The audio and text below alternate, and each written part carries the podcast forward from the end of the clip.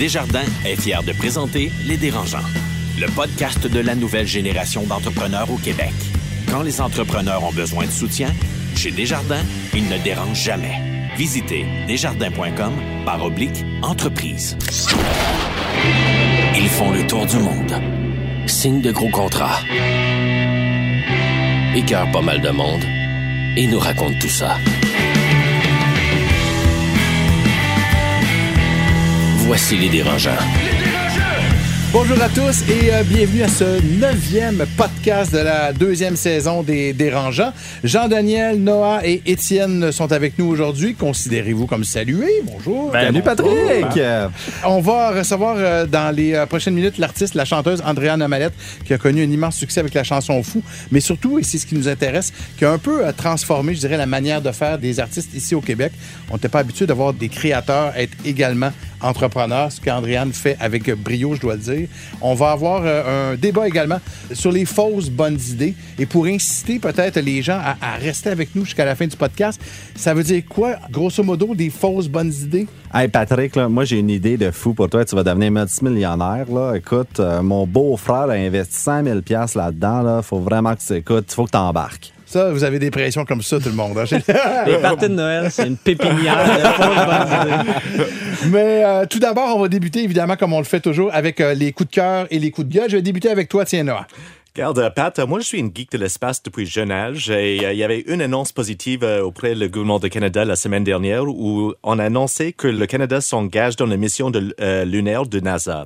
Alors il va avoir une Lunar Gateway où on va avoir littéralement une autoroute vers la Lune euh, d'ici Oh, en cool. 2040 et l'Agence spatiale canadienne va contribuer avec le Canada et certains satellites avec une contribution de plus que 2 milliards de dollars sur les prochaines 20 ans. Alors, euh, vu que ça m'intéresse l'espace et que Arch travaille avec l'agence euh, spatiale, euh, ça m'intéresse beaucoup et je vais suivre le projet pour les années à venir. Donc, c'est un petit coup de cœur intéressé, je te dirais. Oh oui, on dirait que oui. L'autoroute dans l'espace, c'est comme le, le jeu dans Mario Kart. Là, on va voir le tableau avec les étoiles et tout. oh, je vais rêver de ça. Un vrai coup de cœur et coup de pub. Jean-Daniel, toi? Moi, c'est un coup de gueule. Je pense qu'on a peut-être entendu parler un petit peu de la mine de lithium qui essaie d'être de, de s'ouvrir en Abitibi-Témiscamingue, l'entreprise australienne. Mais aujourd'hui, on a appris que l'ancien directeur du BAP finalement est conseillé pour cette entreprise-là pour les aider à éviter de passer au BAP. Ah non. Qu'est-ce que le BAP?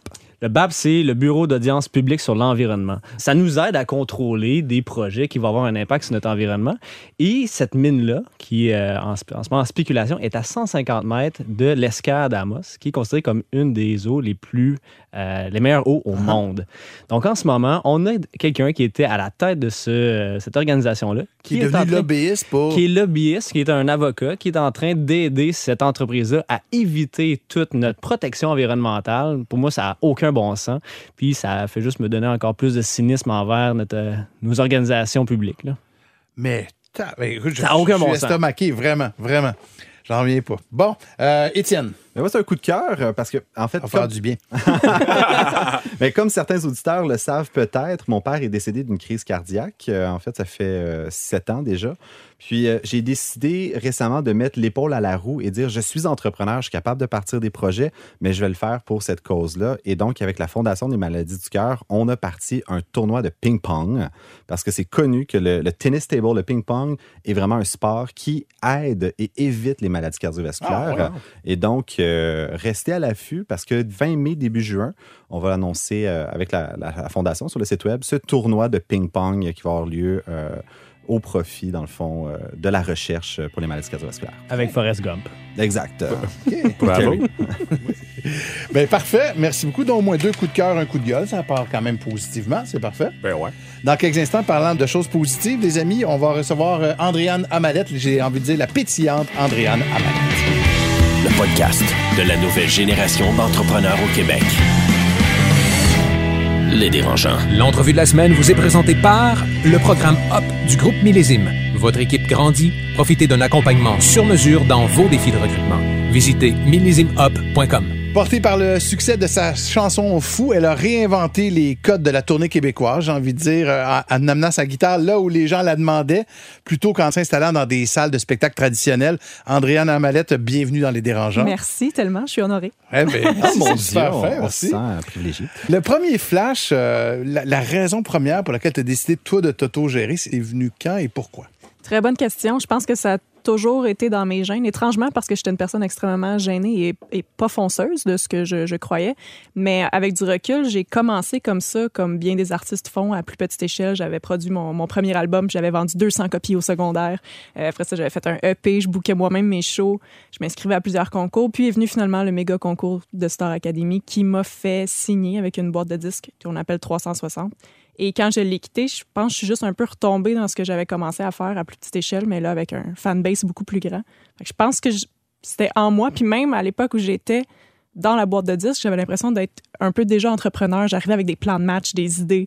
Euh, c'est moi qui ai choisi euh, tout ce qui entourait l'album, bon, les chansons qui étaient dessus, mais le photographe euh, aussi qui prenait les photos, le réalisateur. J'avais comme une micro-entreprise à l'intérieur de la boîte de ok. disques. Une intrapreneur. Une finalement. entrepreneur, exactement. Ce qui était peut-être dérangeant. Oh. Mais souvent, j'ai l'impression que on a les artistes d'un côté, puis on les associe beaucoup moins avec le côté, justement, entrepreneurial. Oui, clairement. On, on a tendance à, à les croire très lunatiques et c'est le cas. en tout cas, pour ma part, c'est quelque chose avec quoi il faut que je me batte, euh, cette espèce de, de, de procrastination-là ou ce- cette façon parfois de partir dans l'une. On est tout un peu un TDA euh, pas assumé. Je pense pas que je suis TDA, mais quand même, ce, ce focus-là que ça demande d'être entrepreneur, il est pas particulièrement Ah, je te euh, confirme toujours que non. le focus, c'est quand même un danger parce que tu sais, quand tu crées, tu as le focus de créer, tu es dans Ouais. l'émotion, tu as, le but d'avoir un produit final. Mais après ça, quand tu es le côté entrepreneur, la mise en marché, tout ça, ça peut prendre tellement de place et finalement euh, remplacer le temps de création. Comment tu composes un peu dans cette dualité-là de création mal. et distribution? Fait, depuis que je, je fais tout toute seule, j'ai pas écrit de chanson. Ça fait deux ans que j'ai écrit euh, aucune chanson, alors que j'en faisais un minimum de 10 par année, ce qui me faisait une banque de chansons quand venait le temps d'en, disquer. Donc là, je suis un peu dans la merde, sachant que je veux sortir Depuis- quelque chose en 2020. T'as plus de produits, finalement. J'ai, ben, le produit prend le bord un peu, c'est ça. Ouais. Fait que c'est, ça, c'est très difficile. Et, et je pense que ça prend le bord, entre autres, parce que moi, je trouve qu'il y a un côté extrêmement créatif au marketing, la façon d'aller rejoindre les fans, euh, avec justement la tournée Feu de camp de- dont tu... On va parler, j'imagine. Oui. Euh, puis les shows interactifs que j'ai fait aussi, c'est les fans qui ont choisi les chansons de l'album. Donc ça, pour moi, c'est une façon de créer. Fait que la créatrice qui faisait des chansons euh, ressent moins le besoin de, de faire des chansons. C'est-tu par intérêt créatif ou c'est par nécessité parce que les gens achètent plus des albums? Les deux, je te dirais que je ferais pas le côté production si c'était pas créatif puis si j'avais pas du fun à le faire. Euh, là, je trouve ça vraiment cool. Ça me passionne autant que, que de faire de la musique. Mais oui, c'est sûr que les, les façons d'aller rejoindre les gens ont complètement changé. Les albums vendent plus, on le sait.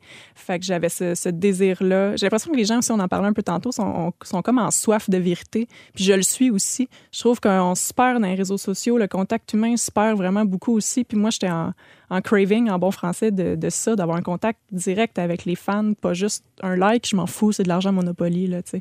J'ai le goût d'une vraie poignée de main, fait que s'il y avait un peu de ça aussi en arrière de, de cette idée-là, d'aller rencontrer les fans directement puis de savoir c'est qui. Mais est-ce que tu traites euh, tes fans comme des clients? Est-ce que tu fais des sondages? Est-ce que tu te demandes like, c'est quoi la prochaine chanson que je devrais faire? Ouais. C'est quoi le produit que tu customer. Euh, ben, je- non, à la limite, c'est c'est quasiment plus que ça. Je les prête presque comme des amis. Euh, je, connais la- je connais le nom de tellement de, de fans, leur vie, euh, ce qui se passe avec eux. Je réponds à tous les messages ou presque sur Facebook et Instagram. J'essaye, là, c'est prenant, mais j'essaie de répondre le plus possible. Fait que non, je les vois pas du tout comme des clients. Je les vois comme quelqu'un avec qui je fais un échange. Moi, je te raconte ma vie, fait que tu peux me raconter la tienne après le spectacle aussi. Mais c'est intéressant ce que tu dis, Noah, par rapport, je trouve, entre autres, euh, le côté étude de marché. Tu sais, Il y, en a des artistes qui vont demander justement à leurs fans Ouais. quel single voulez-vous qu'on sorte la prochaine fois? Tu l'avais pas fait, il me semble. que Ben oui, c'est ça, mais c'est c'est de là où je dis que c'est pas tant des clients que des gens qui font partie de l'équipe. Je les ai pris un peu comme directeur artistique, en ça. fait, pour le deuxième album. J'avais, J'étais tellement collée sur le projet que j'avais pas, euh, j'avais pas l'œil extérieur pour savoir qu'est-ce qui était des, des bonnes idées. Fait que je les, je les, j'ai fait appel à eux, comme je fais souvent appel à eux pour être l'œil extérieur. Est-ce que c'est dangereux de, de finir dans de la création qui est un peu beige? Tu sais, quand on demande aux gens qu'est-ce qu'ils veulent, ils savent jamais vraiment ce qu'ils veulent. Il y a des idées un peu poches. Puis là, ça, c'est finalement, un bon tu te point, retrouves parce vraiment que- à faire comme, ben finalement, je fais une job moyenne pour du monde moyen, puis ça donne un album moyen, ou finalement, tu es capable d'avoir quelque chose qui est très, très bon. Ben, le danger, c'est vrai que si on y va avec des statistiques, comme j'avais fait, c'est sûr que ce qui ressort, c'est souvent ce qui est beige parce que ça se retrouve dans le milieu, alors que les, les chansons qui ressortent le plus sont soit vraiment adorées ou détestées. Euh, dans mon cas, les quatre chansons qui ont sorti en premier, c'était les, les singles radio qui ont bien fonctionné. Fait que je pense que ça, ça, ça a bien été. C'est bien connu que tout ce qui joue à C'est quoi est excellent. Bien sûr. Incroyable. Voilà. J'enregistre encore ces tunes-là pour les réécouter dans mon auto. exact. Henry Ford avait cassettes. dit, euh, ultimement, si tu avais demandé aux gens qu'est-ce qu'ils voulaient à l'époque, il aurait dit un cheval qui va plus vite. Ouais. Euh, fait que, ultimement, pour innover, tu sais, je pense que c'est Guy La Liberté qui avait dit la, la créativité est une ressource naturelle au Québec. Là. Vraiment. Toi, de ton côté, comment tu te vois innover dans ton secteur? Puis est-ce que tu as des gens qui t'entourent? As-tu une équipe? As-tu des, des employés autour de Andréane Mallette Inc?? Tranquillement, ça a été nécessaire parce que le, le burn-out approchait. Comme bien des gens euh, font. Bienvenue, euh, je te confirme, tu es entrepreneur. Ça, c'est ça. Oui, tranquillement, pas vite, je m'entoure. Le, le motto de, de 2019, c'est mettre les bons intervenants aux bons endroits. Oh! Parce que je me brûlais comme ben du monde font, j'imagine, quand ils partent d'une compagnie. Ils n'ont pas, ils ont pas l'argent, donc ils font tout. Fait que là, moi, je me ramassais à, je- Jack of all trades, master of Là, je faisais vraiment tout, le graphisme, les sites web, tout ça. Mais là, comme le, le site web de la tournée Feu de camp doit être euh, renippé, fait que je me suis dit, OK, bon, mais je vais le faire. mais ça m'aurait pris cinq heures. Finalement, j'ai appelé un ami qui fait ça. J'ai dit, peux-tu me faire telle, telle, telle affaire? Il m'a rappelé une demi-heure après, c'était fait. J'ai sauvé cinq heures qui a pu être investi ailleurs. Fait que c'est vraiment ça mon, Fait mon mandat de écrit cette année. en échange? ben, crime, oui, j'étais allée dans un chalet la semaine dernière. Je me suis permis ça, euh, Oh! d'aller faire un atelier de création puis d'essayer de redevenir artiste. Fait que là, c'est ça, c'est de, de déléguer. Tantôt, on parlait de control freak, non. mais quand même, ça prend. euh, faut, faut que j'apprenne à déléguer, mais aux bonnes personnes. C'est vraiment ça, moi. Là, tu parlais de chalet. As-tu besoin de te déconnecter pour finalement te rapprocher d'un côté peut-être plus personnel, plus émotionnel pour être capable d'écrire quelque chose qui va euh, Euh, oui, je pense que oui. Il faut que je le mette dans mon agenda puis que ça devienne une tâche. Sinon, je me sens euh, coupable de ne pas être en train de faire autre chose. Parce que ça, c'est la création, c'est flou versus répondre à tel courriel puis envoyer telle affaire. Mais là, ça, c'est un checklist qui est plus facile à, à barrer. Fait qu'il faut que je mette la création dans mon to-do. Je trouve ça intéressant. Est-ce que tu peux forcer la création? Est-ce qu'il y a un moment où tu peux dire, la garde, il y a deux heures dans la semaine, je vais être créative, euh, pas les lundis parce que ce sont les lundis d'affaires pour toi, mais le mardi, je vais être créative, le mercredi, je vais être sérieux. Euh, Est-ce que ça se fait? Ben, j'ai pas le choix, honnêtement. Je pense que oui. Justement, cet atelier-là de création, je suis allée me chercher des outils pour faire en sorte qu'il n'y ait jamais de page blanche. Que si je m'assois, peu importe à quelle heure ou à quel moment de la journée, il va sortir quelque chose qui va peut-être être mis aux poubelles, mais il devrait sortir quelque chose. Je peux plus attendre après la création comme je faisais à l'époque où j'étais au cégep ou quoi que ce soit, puis que j'étais dans le métro, puis là, pouf, il y a une chanson qui apparaissait, puis j'avais le temps de l'écrire. Là, depuis deux ans, j'ai juste un iCloud de tunes au-dessus de ma tête. j'ai des idées, je les pitch là, puis je me dis, je vais les écrire plus tard, mais ça peut plus être une espèce de canal euh, divin, là.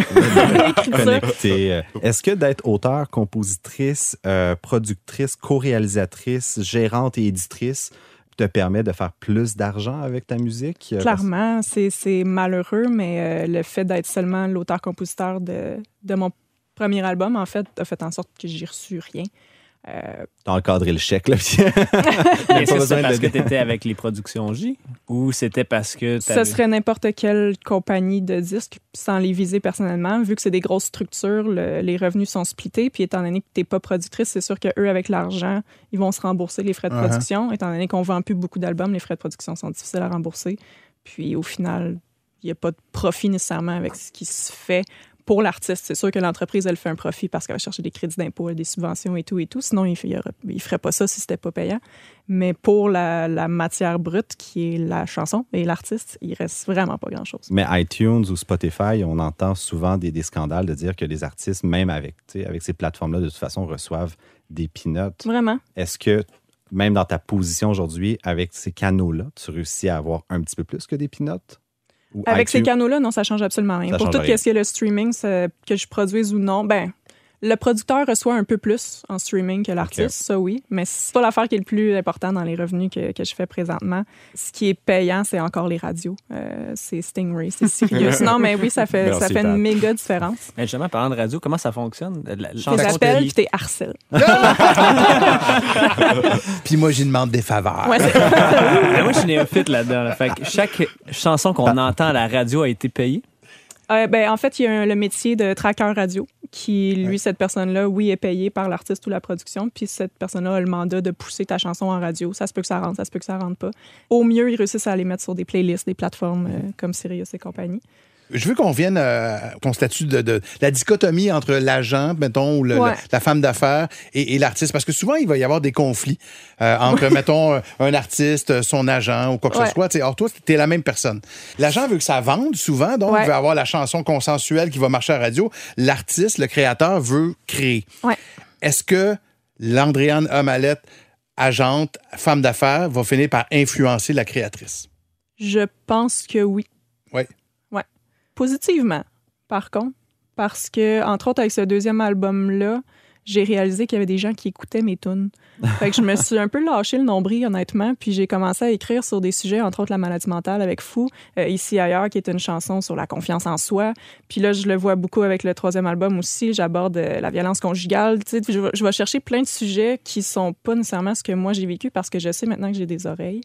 Fait qu'est-ce que c'est l'aspect production? Je, je Mais qui vont parler au monde. Donc, tu sens que c'est important que ça parle au monde. S'identifient. c'est ça. J'ai réalisé avec Fou, entre autres, à quel point la musique, euh, c'était utile. J'ai reçu beaucoup de messages. Je prétends pas avoir sauvé des vies comme les médecins le font, mais beaucoup de messages de, de gens qui m'ont dit ça a sauvé mon couple, mettons. Ça a ouvert le dialogue, on a pu parler, ou mon fils va mieux parce qu'il a pu euh, avoir un sentiment d'appartenance à, à une chanson puis comprendre un peu ce qui se passait dans sa vie. Bref, plein de, de témoignages fous pour Oh. pas faire de mauvais jeu de mots. Mais euh, ma création est teintée. Est-ce que c'est la productrice qui l'a teinte ou le, le succès, entre Mhm. guillemets, de ces chansons-là? Je sais pas, mais c'est sûr que j'écris plus de la même façon. Pour toi, est-ce que ce sont deux différentes personnes, la productrice et l'artiste? Est-ce que vous avez deux différentes personnalités selon euh, le rôle, selon euh, la personne que tu es devant? Ben, heureusement, je m'entends bien avec elle. On, on, se- on se ressemble. Elle me paye pas, mais ça, c'est une autre affaire. Les deux s'influencent. J'ai besoin d'une pour, pour être l'autre et vice-versa. Si je produisais pas mes trucs, j'aurais pas pu mettre en marché cet album-là de la façon que je l'ai fait. Tu sais, À l'époque où j'étais dans la boîte de disques, j'en avais des idées comme la tournée Feu de camp puis comme les shows interactifs, mais faute de temps, faute de budget, faute de, de ressources ou, ou de, de plein d'autres fautes, euh, ces idées-là voyaient jamais le jour. Fait que là, le produit que vous voyez puis l'artiste que je suis, c'est grâce un peu, un peu à- aux idées de la productrice. Tu dois avoir beaucoup d'idées. Alors, comment tu décides quel projet tu vas, où tu vas mettre ton temps? Parce que c'est toi la productrice, alors Ouais. tu dois lever de l'argent, c'est toi l'artiste, tu dois présenter. Alors, comment tu décides c'est quoi qui vaut la peine? C'est une bonne question. J'ai beaucoup d'idées en rêve. C'est nono, là, mais la chanson Fou, je l'ai écrite en rêve. Puis la tournée Feu de camp aussi, j'avais rêvé à ça. Ces deux idées-là me sont, on parlait de Canal du vin, là. Ces deux-là sont arrivées comme ça, puis j'ai décidé de les pousser. Mais euh, il y avait un film que j'aimais beaucoup qui est, euh, comment ça s'appelle? Sous le soleil de Toscane. Ouais. Puis la, c'est une, Oh my c'est une- God, c'est c'est une un auteure. Ouais, c'est vraiment. Référence obscure. Mais la fille, au début, a dit à, à son espèce de. de, de- elle a un auteur qui, à qui elle, coach, en fait. Puis elle lui dit prends n'importe quelle de tes mauvaises idées, prends-en une, puis pousse-la à fond. Fait que c'est un peu ça que je fais. J'ai beaucoup, beaucoup d'idées, puis j'en choisis une, puis je la pousse à fond. Celle que je considère étant la meilleure. Tout ça pour dire ça. là. T'es une des bébites bizarres au Québec, justement, qui prend un nouveau modèle d'affaires pour pousser ton produit, qui est Andréane Mallette. et- ben, le produit Andréane Mallette. Euh, on s- Il y, a- y du Temple, on sait qu'il s'autoproduit lui-même, mais c'est- Ouais. vous êtes t'es très rare. As-tu des modèles? As-tu des gens que, que, que tu regardes justement dans le monde, des artistes que tu dis, ah, OK, ouais, tu sais, ça, ça, ça m'inspire, puis ultimement, c'est le genre de carrière que je voudrais? Euh, au niveau de la musique, j'en ai pas tant, je t'avoue. Que Euh, tellement nouveau, il n'y en a pas qui ont fait ce que tu fais. Là. c'est nouveau que c'est connu. OK. Disons ça comme ça, il y a beaucoup de personnes qui font ça depuis longtemps. J'ai des amis qui s'autoproduisent depuis, depuis toujours, mais ça n'a pas été médiatisé nécessairement. Euh, alors que moi, je pense que c'est quelque chose qui est quand même... euh, c'est c'est ce dont on me parle le plus ces temps-ci. Fait que j'ai j'ai pas tant les modèles. Au contraire, là, je pourrais être à temps plein coach présentement. je m'en vais souper avec une amie auteur-compositeur demain parce qu'elle veut savoir comment je fais. Fait que j'ai l'impression que là, je deviens un peu le, la figure, euh, Le modèle, le d'autoproduction.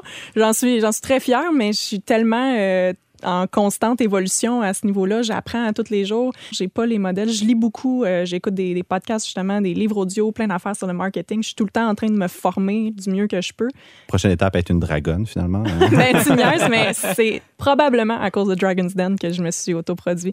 J'ai abusé là, de cette émission-là dans les dernières années, puis je voyais plein d'entrepreneurs juste partir des affaires. puis J'étais comme, moi aussi, je suis capable. Puis de me ba- de baigner dans ça, dans l'idée qu'on peut tout faire, m'a donné confiance. Mais à justement, me de voir tellement de, modèles différents, autres que des modèles musicaux, est-ce que tu as des modèles d'entreprise complètement différente. Tu dit, ben, je peux prendre ça, je peux prendre ces, euh, ces aspects-là puis l'amener dans, euh, dans ma réalité d'affaires. Je te dirais qu'il faudrait que je discute plus. Sais, on- avant l'émission, on a commencé à, parler un peu, puis mon Dieu, ça, ça me stimule, j'apprends énormément. Je pense qu'il me manque ça présentement. Je suis un peu tout seul dans ma bulle parce que je suis trop occupée. Fait que oui, j'ai des employés, mais présentement, je suis à la tête de tout ça, puis j'essaie de, justement de coacher les gens, mais il n'y a personne, moi, qui me coach nécessairement, sauf ces fameux livres audio. Fait que j'ai besoin de ces échanges-là, puis d'aller me trouver des modèles, justement, ou des gens qui peuvent euh, m'enligner. J'ai essayé de faire quelques rencontres avec des dragons, justement, mais c'est tellement une autre échelle qu'ils ne sont pas dans ma réalité de one-man band. OK. Te vois-tu même peut-être devenir agente d'autres artistes? Je prendrai jamais quelqu'un en charge à 100 parce que ça va à l'encontre de ce que je suis en train de faire présentement. Je vais aider des artistes à être autonomes. Je pense que c'est ça qui va arriver. Je vais fournir des outils, je vais donner des ateliers, je vais, je vais peut-être prendre des gens sous mon aile pour certains aspects, mais prendre quelqu'un... Je veux pas devenir une 360, c'est ce que c'est ce qui fonctionne pas à mon avis. Ah, c'est intéressant. pour le genre d'artiste que je suis. Je- le 360, ça fonctionne pour certains types d'artistes. Qu'est-ce que 360, excuse-moi? Euh, c'est une boîte de disques qui gère complètement tout. Donc, ils font la gérance, qui font le booking des spectacles, qui font le- 360. Ouais, ils font tout, tout, tout. Tu n'as qu'à être artiste. Donc, pour les artistes qui veulent n'être qu'artistes, ce modèle-là doit rester. Puis ce modèle-là, pourrais-tu devenir entièrement numérique? Sais, un peu comme Squarespace a donné des options site web pour dire, ben, t'as pas besoin d'un programmeur, d'un designer, de- d'un gestionnaire, tout ça. Ça devient un peu un service et l'entrepreneur est autonome. Ben, de dire, ben, finalement, on est capable de remplacer la maison de production ou cette espèce d'agent d'artiste 300 par un outil numérique X qui pourrait t'aider à tout faire ça. Finalement, ben, on est capable de Démocratiser, démocratiser hein. ou scaler l'artiste euh, de façon plus aisée ou plus facile. Probablement une portion du travail, mais il y a te- on a tellement besoin d'humains dans, dans ce milieu-là qu'il y a des affaires qui doivent continuer à être faites par des gens, j'ai l'impression. Mais tout ce qui est la paperasse et tout, oui, ça peut être numérisé, mais. Le lobby auprès de Patrick Sputoff. Là. Ouais, exactement. Il s'en vient-tu, le prochain album? Avec tout ça, est-ce qu'il y a Ça quelque peut, chose là. qui s'en vient? Euh, 2020, ce sera probablement, on parlait de procrastination, je vise l'hiver, ce sera donc l'automne. Mais, OK, d'accord. mais, mais avec un album, c'est encore un modèle qui fonctionne, ça, là? C'est, Ben, l'album devient la carte de visite, donc c'est pas mal ça que tout le monde dit, mais s'il n'y a pas d'album, il n'y a pas de nouvelle tournée, il n'y a pas de, de, nouveaux, euh, de nouvelles merch, il n'y a pas de nouveaux mais lancer une tune de temps en temps comme ça sur iTunes, non, c'est pas, euh, je sais pas. Euh, c'est une idée. J'y ai pensé aussi, soit d'aller en EP ou soit de lancer une tune à tous les, les deux, euh, les deux mois ou quelque chose du genre. Je- si oui, je pense qu'au final, il va quand même falloir tout ramasser ça sur une, une palette puis euh, continuer à la vendre. Ça vend encore. C'est pas vrai que ça vend Ouais. plus, ça vend. Mais euh, je- ne serait-ce que pour les diffuseurs, c'est comme on veut pas traîner le même show tout le temps puis tu veux pas non plus juste changer une ou deux tunes dans ton spectacle jusqu'à temps que ça devienne un autre. Je pense qu'il va y avoir une confusion à un moment donné à savoir qu'est-ce que tu achètes comme spectacle s'il n'y a pas un, un nouveau projet clair avec une identité claire. tu sais. Moi, le DJ qui a composé la tune Mr. Vane, là, mon Dieu que je suis jaloux. Ouais, Ça fait 20 ans qu'il donc. roule sur une. Ouais. Lui, il a tout compris. Andréane Amalette, il y a des, euh, des artistes qui sont des, des idoles, des inspirations euh, pour leur création, puis tout ça. Toi, non seulement tu l'es pour tes chansons, pour ta création, mais également pour ce que tu es devenu comme modèle euh, d'affaires, j'ai envie de dire, de gestionnaire. Bravo. Et puis, euh, ben, félicitations. Good Ben, job. merci beaucoup, Colin, vous êtes ouais, fin. ouais. Merci beaucoup, Andréane Amalette. Dans quelques instants, on va avoir notre fameux débat sur les fausses bonnes idées. Évidemment, nos dérangeants reçoivent un paquet d'idées d'un paquet de monde autour d'eux. C'est pas nécessairement toujours des bonnes idées. Encore faut-il savoir lesquelles mettre de l'avant. Le podcast de la nouvelle génération d'entrepreneurs au Québec. Les dérangeants. Vente à salade, une présentation de Desjardins Entreprises, fier de donner un élan aux projets les plus inspirants des entrepreneurs du Québec. C'est le moment de vous présenter euh, la sixième start-up finaliste parmi les dix sélectionnées par notre panel d'experts chez Desjardins Entreprises. Et je vous rappelle que jusqu'au 4 juin prochain, vous allez pouvoir voter en ligne pour le projet de votre choix et qui va se mériter. Donc, le gagnant, évidemment, une formation bootcamp à l'école d'entrepreneurship de Beauce. Et il y a les dérangeants qui vont eux aussi choisir un gagnant. Alors, notre projet du jour, Étienne, c'est à toi. Aujourd'hui, on vous présente une start-up qui s'appelle Tutorax. On écoute ses fondateurs Laurent Ayoub et Audrey Cloutier. Mon nom est Laurent Ayoub. Et mon nom est Audrey Cloutier. Nous sommes les fondateurs de Tutorax. Tutorax, c'est un service de tutorat et d'aide aux devoirs à domicile. On est là pour accompagner les étudiants du primaire à l'université qui ont des difficultés à l'école. Mathématiques, français, anglais ou toute autre matière, vous pouvez compter sur nous. Nos tuteurs se déplacent à votre domicile et c'est partout au Québec. Tutorax, du tutorat pour les jeunes, par des jeunes. Pour en savoir davantage, consultez notre site internet au www.tutorax.com. Alors voilà, donc c'était le projet Tutorax présenté par Laurent Ayoub et Audrey Cloutier. Vos euh, impressions? Moi, ce que j'aime, c'est qu'Audrey a l'air d'être au secondaire. Donc, j'ai vraiment confiance qu'elle connaît ses matières.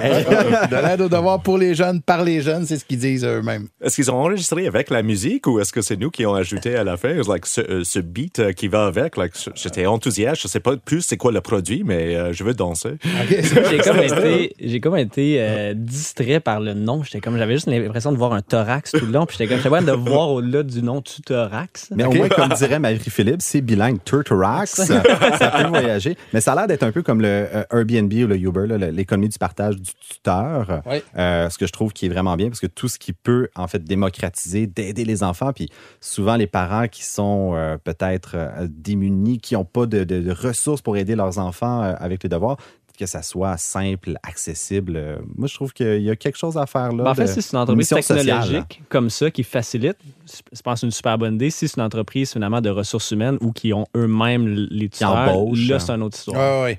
Mais chose certaine, en tout cas, c'est, euh, c'était dynamique, ça, c'est clair et net. Ouais. Et euh, moi, je peux vous dire, parce que j'ai des enfants qui en ont eu besoin de tuteurs de temps en temps, j'aime bien l'idée que ce soit des jeunes qui aident les jeunes, parce qu'il n'y a rien de pire qu'une autre personne de 72 ans qui arrive le soir à 7 heures. Ginette! enfant, que ton enfant soit un peu découragé. Mais en même temps, ça pourrait être intéressant parce que c'est cette notion-là de double euh, génération. Donc, ah. tu as les jeunes dont déjà tu es, comme plus proche, là. mais tu as peut-être aussi des personnes âgées qui, en ce moment, des anciens professeurs qui ont, sont à la retraite, qui n'ont pas grand-chose à faire, qui pourraient finalement se réintroduire euh, à l'intérieur de ce projet-là. Fait que ça peut être euh, double. C'est une excellente suggestion. On va en parler aux gens de chez Tutorax. Tutorax. Et euh, je vous rappelle que pour découvrir nos 10 finalistes et voter aussi, c'est important d'aller euh, voter pour qu'on fasse un gagnant. Eh bien, vous allez sur euh, lesdérangeants.com barre oblique vente à salade. Vente à salade, une présentation de Desjardins Entreprises. Pour encourager le projet finaliste de ton choix, vote avant le 4 juin 2019 sur lesdérangeants.com barre oblique vente à salade. Les dérangeants. Le débat de la semaine, une présentation de Garling WLG. Le succès, ça se prépare et ça se protège. Développer les meilleurs réflexes en matière de droit et propriété intellectuelle. Visitez garlingwlg.com. C'est maintenant l'heure de notre débat sur les fausses bonnes idées. En fait, j'ai envie de dire sur les idées. Il y en a sûrement qui sont parfois bonnes, parfois moins bonnes. On va commencer avec toi, tiens, Étienne. Vous en recevez souvent c'est comme ça des idées et il faut y résister? Mais en fait, je vais faire comme Andréane euh, Mallette a dit, le, le canal divin connecté à Dieu qui nous envoie des fausses bonnes idées, dans mon cas, est très euh, fertile. Parce que je pense que pauvre équipe de biogénique, euh, ça m'arrivait à peu près. euh, tu sais, biogénique, c'était ma première idée que j'ai eue, mais à tous les jours, aujourd'hui, j'en ai à peu près 364. Et il y en a 364 de mauvaises. Mais euh, c'est d'être capable, ultimement, de, de, de faire le tri. Mais aussi, une fois que on dirait que l'entrepreneur au Québec a une espèce de statut parce que tout le monde veut partager son idée et dit Ah, mais écoute, euh, moi j'ai trouvé une façon de faire des filtres à euh, qui vont euh, guérir le cancer. OK. C'est comme si tout le monde veut te donner son idée, comme ils veulent tout te donner ton opinion quand tu as un enfant. C'est comme l'enfant de tout le monde. Fait que là, ton idée, ils vont tout te dire quoi faire, mais ils font pas rien eux autres mêmes. Là. Puis tu sais, comme tu Toi, tu vas être capable. t'en- as fait une. là. Ouais, je te la donne, là, puis si jamais ça réussit, tu, me- remercieras. Tu sais, fait que je te donne l'idée, tu prends tout le risque, teste-la, si jamais tu fais de l'argent, tu me, tu me Ah, rappelleras après. Fait qu'il y a beaucoup de ça. Mais pour rebondir sur ce que tu disais, tu sais, 364 idées dans une, dans une journée, je suis d'accord avec toi qu'il y en a 364 mauvaises, mais au moins... il Dans mon cas, dans, ton ton cas aussi. en fait, c'est qu'il y a tellement de gens qui ont une idée, là, puis là, c'est la seule qu'ils ont dans le Oui. mois, dans l'année, là, puis ils tiennent euh, c'est serré, serré, serré, là, puis là, ils osent la, partager, finalement, quelqu'un la détruit. Puis ça, c'est un problème. faut être capable d'avoir beaucoup, beaucoup, beaucoup, beaucoup d'idées, puis de pas s'attacher, d'être capable de les tuer rapidement, ces idées-là, puis de seulement garder les bonnes. Parce que l'enjeu, c'est que souvent, les idées sont vraiment mauvaises. Mais quand tu dis que les- le, le problème, c'est que les personnes ont une seule idée, puis après ils se, ils se font démolir, euh, est-ce que c'est parce que l'idée est mauvaise ou si c'est tout simplement euh, parce qu'ils n'ont pas confiance en eux? Ben, c'est un mélange parce qu'il y a tellement d'idées qui, à la base, peuvent être bonnes, très mal exprimées. Oui. C'est pas la bonne personne qui est devant pour euh, la développer. Le modèle d'affaires n'est pas encore étoffé. Mais l'enjeu, c'est qu'on est très peu habitué à brainstormer, à jouer au ping-pong créatif. Et finalement, on dit non, c'est pas bon, mais là, t'arrêtes là. Mais c'est quelqu'un qui ne, prend pas les trucs personnels, va être capable de dire non, je pense que je peux la pousser, pivoter, pivoter, pivoter, pivoter. Puis finalement, ben, elle se transforme en une excellente idée. Fait que l'enjeu, c'est de juste s'assurer qu'on est capable de générer beaucoup d'idées, de ne pas s'attacher, de la faire évoluer pour finalement qu'elle devienne quelque chose. Comment est-ce qu'on fait pour identifier une bonne idée? Je travaille dans le monde de start-up depuis plus que dix ans déjà. Je suis sur des comités de sélection pour euh, les incubateurs et j'en ai tout entendu. Il y avait le monsieur qui avait réinventé l'alphabet pour faciliter l'apprentissage. Il y avait le monsieur qui essaie de me vendre Skynet, genre Terminator, mais il pensait que c'était une vraie chose. Il y a énormément d'idées qui passent et oui, effectivement, il y a des mauvaises, mais c'est vraiment dans l'exécution qui transforme une mauvaise idée en une bonne idée. Euh, juste avant de commencer aujourd'hui, j'ai regardé en ligne pour trouver euh, les 10 euh, produits les plus intéressants sur Amazon. Par exemple, il y a une perruque pour les chiens, il y a un oreiller qui sent le poisson et il y a un sac de pet. Et pas une Un sac peu, pour... Excuse-moi, je, veux juste être sûr qu'on a bien compris? Un sac de pète, c'est Oui, ça que mais pas, pas une sac pour péter là-dedans. Non. Une sac qui est remplie de pets de Il y a déjà un quelqu'un. pet, là. ça s'achète. Tu me niaises. Mais non. Alors, non seulement, non seulement est-ce que quelqu'un a imaginé ces idées, les personnes étaient capables de les produire, de les mettre sur Amazon et ça se vend, ça doit se vendre quelque part. Alors, il y avait des gens qui peuvent prendre des idées qui sont complètement folles, juste rentre dans n'importe quel Dollarama et regarde quelques-uns des produits sur les étagères et c'est like, regarde, il y a des choses qui s'inventent tous les jours. Mais pour moi, ça, c'est une mauvaise idée. Mais en fait, de- de- de- ouais, non, non, mais mais un sac à c'est facile. Mais mettons facile à ton- ton- attaquer ça. Je veux dire, c'est un, bébé chien qu'on arrive avec un bat de baseball. Non, non, mais c'est comme- pour moi, une bonne idée n'est pas déterminée par son ratio de rentabilité. As une, une excellente idée, puis elle est plus ou moins rentable, mais elle, elle est capable de générer, je sais pas, de fédérer une communauté, de regrouper des gens, d'être utile, pour moi, c'est une meilleure idée que quelque chose qui est totalement inutile, qui peut détruire notre environnement, mais qui génère beaucoup d'argent. Ben, sais, non, je comprends ce que, où est-ce que tu t'en vas, mais tu sais, c'était Einstein, il disait si tu me donnes une heure pour résoudre un problème mathématique, je vais passer 55 minutes à réfléchir au problème, puis 5 minutes à essayer de le résoudre. Fait que, tu sais, ce qui est difficile à trouver comme entrepreneur, c'est le problème que les gens sont prêts à payer pour. Trouver la solution après, ça, c'est la partie facile. Ben, en fait, le, Puis- le- ben, t'as raison, mais le- je suis pas sûr que c'est un problème plus qu'on se donne pas l'option. Tu sais, trouver des, des- des problèmes, c'est juste d'observer les gens, comment Ben, on Exactement. vit. Prendre le Mais métro. Mais trop souvent, quand on parle des fausses bonnes idées, c'est qu'on essaie de régler nos propres problèmes. Puis on est notre pire client, on est un focus Ben group oui. d'une personne. puis finalement, tu sais, moi, le meilleur euh, hit que j'ai fait, c'est un problème qui était collé dans ma face, le TDAH. Puis jamais j'avais pensé que la génétique pouvait résoudre quelque chose pour le TDAH. Mais ultimement, quand on s'est mis à, à parler à des parents, ben c'est là qu'ultimement, on a eu énormément de, de feedback, de dire ah, écoute, il y a vraiment un problème là. Vous l'avez dit, euh, les trois, vous avez plus de mauvaises idées que de bonnes idées. Vous passez beaucoup de votre temps à se dire, tabarouette, ah, c'est une bonne idée, c'est une bonne idée, une bonne idée. Ah, non, c'est pas une bonne idée. C'est pas un peu déprimant à un moment donné? Ben, oui, quand que tu as l'impression que tu n'en auras pas d'autres de bonnes. OK. Quand tu es capable d'en générer d'autres, c'est moins stressant. Mais aussi, c'est quand tu es dans l'action. Tu sais, tantôt, on disait tester dans l'exécution. Nous, rapidement, on a commencé à maîtriser Kickstarter. Quand on a lancé le magazine, tout le monde nous disait pire idée. Édition, c'est vraiment pas bon. Tout le monde nous disait que c'était vraiment une mauvaise idée. Puis maintenant, on a fait comme bon, ben, on va tester. On a lancé sur Kickstarter un mois, on a levé 21 000 On a fait Ah, ben finalement, notre, notre mauvaise idée a quand même un marché. Ben, C'est Jeff Bezos, il disait aussi, je, je force ses citations aujourd'hui, mais euh, qu'il faut accepter d'être incompris quand on veut innover. Ben oui. Ultimement, il faut vivre avec cet inconfort-là, mais c'est sûr et certain qu'il faut travailler son idée. Faut Non, mais je veux juste essayer de vous là. comprendre, parce que dans le fond, quand vous dites que euh, vous pouvez avoir euh, 300 mauvaises idées euh, par jour et une bonne idée, mais je veux dire, si vous travaillez ces mauvaises idées-là, est-ce que vous êtes en train de me dire qu'elles vont se transformer en bonnes idées? Moi, je pense que oui, parce que l'idée de départ est très rarement l'idée. It's the journey. C'est le voyage le qui mène voyage ça, le qui mène. si on s'entend que l'idée naît d'un problème, tu sais, ta solution, elle est peut-être à des kilomètres à côté de où tu vas commencer, Mhm. mais elle va peut-être se terminer comme étant une excellente idée que jamais elle aurait vu le jour si tu n'avais pas commencé à l'exécuter, À tester, être dans le être domaine, dans le bas. poser des questions, open for business. Mais parce que quelque chose on oublie, c'est une idée manque la recherche. C'est like une idée, c'est quelque chose qui rentre dans notre tête euh, dans la douche euh, pendant qu'on dorme. finalement, on doit vraiment regarder, like, et je pense un bon entrepreneur euh, en plus, c'est quelqu'un qui est capable d'analyser des idées et voir c'est quoi la faisabilité.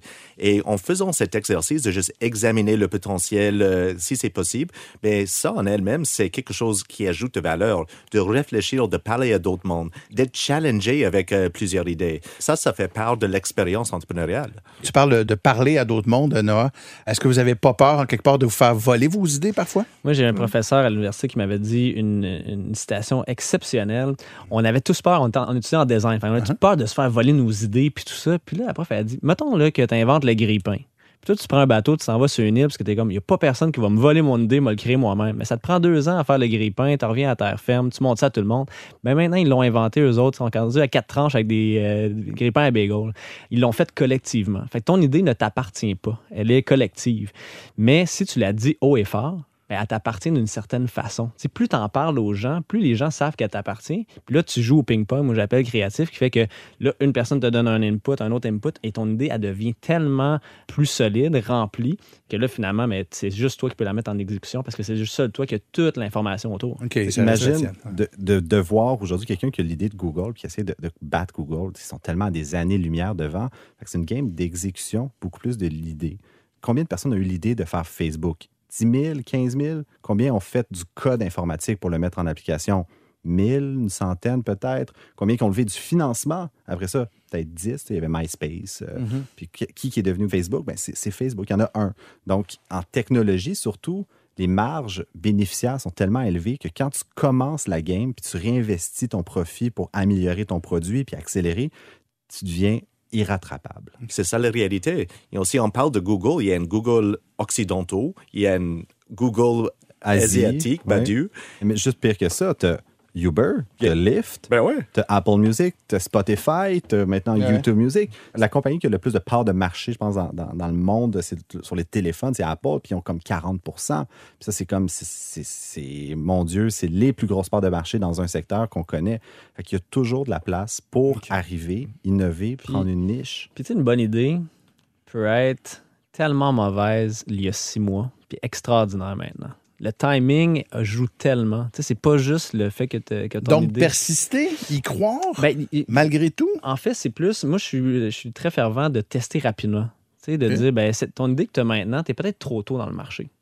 Ben, la génétique, c'est ça qui m'est arrivé. J'étais cinq ans euh, avant, avant, la vague. Mais ça t'a permis de tout faire tes tests puis d'avoir les dents assez solides quand la vague a commencé. Peut-être que tu as bûché plus fort que tu aurais pu si tu avais commencé un petit peu plus tôt. Mais le fait de tester rapidement, c'est- aussi une question de focus parce que quand on est un peu euh, déficit d'attention, comme beaucoup d'entrepreneurs, on a tellement d'idées. Mais là, tu peux te garocher cette idée- idée-là, idée-là, idée-là. Et le danger, c'est que là, tu n'exécutes sur aucune. HubSpot avait dit vraiment intéressant. Quand tu es en mode startup, tu veux répondre à toutes les opportunités. Puis donc, ultimement, tu dis oui à tout le monde. Il y a plus de chances qu'un entrepreneur se plante parce qu'il y a trop d'opportunités que parce qu'il n'y en a pas assez. Ce qui est vraiment le facteur, c'est combien de temps tu donnes pour générer tes opportunités. À un moment donné, il va y avoir un client qui va dire Ah ouais, là, je te l'achète. Mais si tu dis Moi, moi j'essaie, je vais me lancer avec cette idée-là pendant trois mois, moi, je te dis, comme, scrape ça tout de suite, puis va, va te trouver une job. Si tu me dis, ben non, tu sais, je, je vais générer des opportunités, je vais me donner un an, deux ans, là, c'est sûr que tu vas avoir des opportunités. Est-ce que, comme entrepreneur, vous suggérez euh, aux autres entrepreneurs, particulièrement ceux à qui commencent, là, euh, de s'astreindre à une période quotidienne, mettons de une demi-heure, je m'assois, puis je réfléchis. J'essaie d'avoir des idées, j'essaie de créer. Ou si ça vient tout seul. Moi, je, je suis très fervent de me laisser de l'espace de cerveau. En vacances, j'ai tellement d'idées de- d'entreprise, ça n'a aucun, aucun rapport. Parce que j'ai comme l'espace dans ma tête pour observer la vie. Je m'en vais, je m'assois dans un café, je vais prendre le transport en commun. On dirait que j'observe les gens. Et on dirait que là, je viens juste de comprendre que je vis dans une société et que je suis pas juste en train de, de- de- de penser à mon petit bonheur, mon petit projet. Fait que ça, je trouve que c'est la meilleure façon de faire, c'est d'observer, d'écrire, de prendre des notes. Et à un moment donné, ben, il y a deux, euh, il y a deux cellules qui vont pas ensemble, qui vont se toucher, qui vont donner une nouvelle idée. Puis c'est ça qui devient intéressant. OK. Noah? Pour moi, c'est vraiment beaucoup de lecture. Je lis euh, énormément, mais c'est toujours le cas que les meilleures idées arrivent quand je ne suis pas prêt. Toujours quand il n'y a pas un stylo près de moi. Like, C'est garanti. Alors, je suis dans la douche et quelque chose va juste m'allumer. Mais c'est quand je vide ma tête et je suis juste en train de penser à rien, c'est là que les idées rentrent. Mais si tu es en train de trop focuser, like, je connais beaucoup de personnes qui ont envie d'être entrepreneurs, qui se gardent, euh, je cherche mon idée. Like, non, l'idée va vous trouver. C'est, vraiment quelque chose qu'un jour, tu vas avoir cette euh, light bulb. It's like, hey, regarde, euh, ça c'est intéressant, j'ai envie de travailler là-dessus. Mais ça doit être quelque chose qui t'intéresse. Pas juste une bonne idée, une idée qui t'inspire parce que Ouais, c'est, ouais, ouais. c'est long. Parce que tu vas y mettre de l'énergie par la suite, tout ce mec, ça t'intéresse. Énormément. Quelqu'un m'avait demandé c'est quoi ma définition de la créativité ou comment tu gères ça? Puis pour moi, la créativité, imagine que dans ton cerveau, là, on a plein, plein, plein de balles, un peu comme un boulier. là. Et là, imagine qu'une une idée, c'est euh, un trait qui est en train de se lier entre ces boules-là. Puis là, mais plus tu exercices ton muscle, plus ça va bien. Puis pour générer plus d'idées, plus de boules, mais mange quelque chose que tu n'as jamais mangé, parle à quelqu'un que tu n'as jamais parlé, teste quelque chose que tu n'as jamais testé, vis, tu sais, expérimente des choses. Puis souvent, mais c'est que comme entrepreneur, on se retrouve à vivre en dessous d'une roche. Puis là, à faire notre petite idée dans notre coin où on parle plus, où on n'a plus de temps. C'est important de sortir puis de continuer à expérimenter pour accumuler ces nouvelles données-là qui vont nous permettre après ça de générer des meilleures idées, d'être créatif. C'est philosophique ton truc, j'adore ça. ouais. Ben, ultimement, pour moi, une idée, là, je me donne pas des moments de réflexion pour les idées. Les idées, c'est les autres qui me les amènent. Euh, parce que j'avais un professeur, Bill Howlett, euh, au au MIT, qui avait, qui avait posé la question à la classe, qui disait... T'en connais du monde, toi, tabarouette. Ben, écoute, Ben, Étienne, il vole toutes les citations puis les idées, mais il pogne les meilleures. Puis après ça, il dit que c'est les siennes. tu sais. Ben non, mais je, cite, depuis le début de la la- l'a je cite, Bill Howlett pose la question, il dit quand est-ce que tu deviens entrepreneur dans la vie? Tu sais, quand tu as un brevet, quand tu as une équipe, puis là, tout le monde on se dit, ben, quand, t'as une- quand tu décides de le faire, puis il dit non, tu deviens entrepreneur quand tu as un client qui paye. Parce que sinon, tu t'es un geek qui s'est tapé un trip techno dans ton sous-sol, puis good job. Donc, la réalité pour avoir une bonne idée, puis comment tu valides si c'est une fausse bonne idée, c'est soit obsédé par ton client, soit obsédé par les autres. Faut que tu aimes ça, régler les problèmes comme entrepreneur. faut que tu aimes aider les autres. Puis si ça marche pas, it's always day one. C'est toujours Ah le ouais. temps de recommencer. La question si simple, tu réponds à quel besoin? T'es pas capable de répondre. Oui, oui, forcément. Je veux conclure euh, avec une note un peu plus humoristique parce que les fausses bonnes idées ou les idées viennent pas nécessairement de vous. Souvent, elles viennent de mon oncle Roger dans un party de Noël ou de quoi que ce soit. Euh, je suppose que comme entrepreneur, il faut aussi que vous développiez un petit côté un peu plus euh, diplomate parfois. Écoute, moi, j'ai fait proposer un ramasse-crotte pour chien Ah, qui t'évitait de te pencher. Là. Puis ça, là, écoute, j'étais prêt à me faire financer par la famille pour être capable de Écoute, pousser ça. là. non, mais ça, c'est drôle. Moi, j'avais eu un spray pour euh, geler des crottes. Puis la, la madame avait déjà écrit breveté sur l'étiquette. Mais je suis comme, ah, t'as un brevet? Elle dit non, mais quand ça va arriver, ça va déjà être imprimé. Ben, écoute, on combine les deux idées quand on sort une business. Mais là. je vois que la crotte est tendance. Mais euh, Noah, toi? Ben, regarde, je pense que c'est un peu notre rôle d'être franche avec, euh, avec ces gens et parce que ils vont gaspiller leur temps. Ils vont continuer à travailler sur cette idée et si nous avons les réflexes de savoir que, garde, une idée n'a pas d'allure, on doit soit les aligner dans la bonne direction et dire, regarde, euh, ça n'allait pas marcher pour telle, telle, telle raison. Nous sommes un peu des porte-parole de l'entrepreneuriat et si on n'aide pas les gens en leur donnant des vraies choses, ben, qu'est-ce qu'on fait? Est-ce qu'on est vraiment dérangeant? Ah, Ouais. mais d'un Ben, autre le- côté, moi, j'ai passé à côté de beaux investissements parce que je croyais pas. Puis là, ces business-là vont très bien aujourd'hui. Puis. Tu sais, ça, ça m'apparaissait des fausses bonnes idées. Puis je, je connais un, un investisseur qui a dit non à, à Dropbox. Ah oui, ça, c'est le faux mot là. qui, qui embarque. euh. Ah ouais. Mais moi, une règle du pouce, là, à date, les, plus les idées sont proches de mon cercle d'amis et de famille, moins bonnes elles sont. Avec qui tu tiens, Caroline? Je les aime, là, puis on a beaucoup de bon temps ensemble. Mais au niveau idée, c'est pas là que c'est pas ma pépinière. C'est pas les meilleurs, mais souvent sont les plus nombreuses quand même. Ouais. tu me reviendras, là. Jean-Daniel, Noah, Étienne, merci énormément euh, pour euh, ce moment passé ensemble.